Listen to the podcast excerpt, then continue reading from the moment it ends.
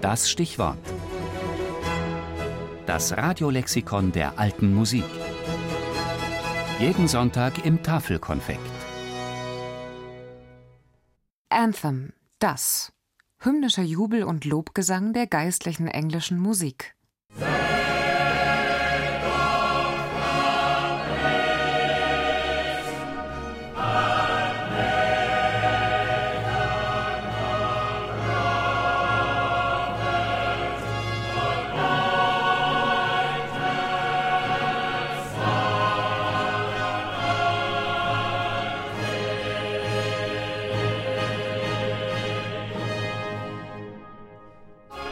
Nicht nur alle europäischen Fußballfans kennen die Hymne der Champions League. Auch vielen Klassikfreunden, vor allem den Bewunderern von Georg Friedrich Händel, ist diese Musik wohl vertraut. Denn Händel war es, der sie komponierte. Vor rund 300 Jahren, anno 1727, als Coronation Anthem mit dem Titel Zadok the Priest für die Krönung des englischen Königs George II.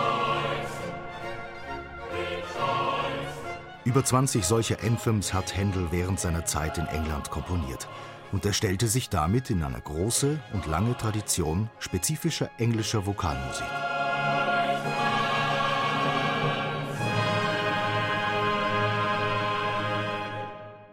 Das Wort Anthem leitet sich her vom griechischen Antiphonos, entgegentönend, antwortend. Im Mittelalter bezeichnet es zunächst dasselbe wie Antiphon, also einen bestimmten Gesang der Messliturgie.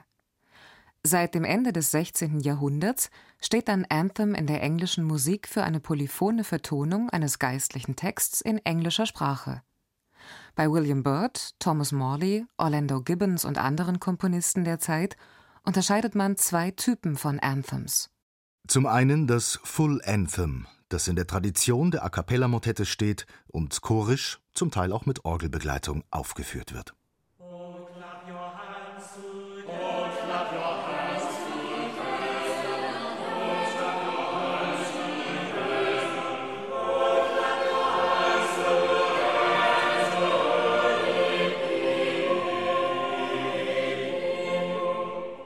Der andere Anthem-Typ ist das Verse Anthem, Neben chorischen Partien hat es auch konzertierende Abschnitte für Solostimme, teils mit Streicherbegleitung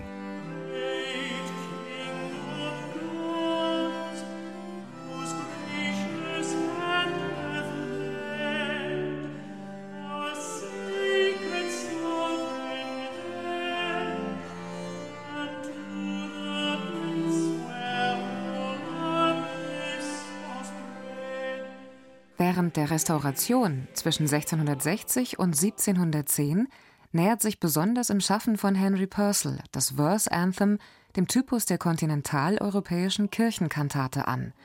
Der Verlauf ist in einzelne Sätze unterteilt, besetzt mit Solostimmen, Chören, Bläsern, Streichern und Basso continuo.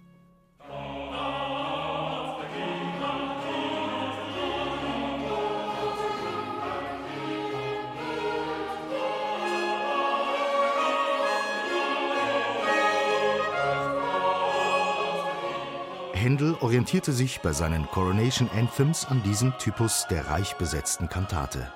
Während die Komposition der herkömmlichen Anthems in der Folge stagnierte, begründete Händel mit seinen festlich prunkvollen Huldigungsmusiken eine ganze Tradition englischer Krönungsanthems.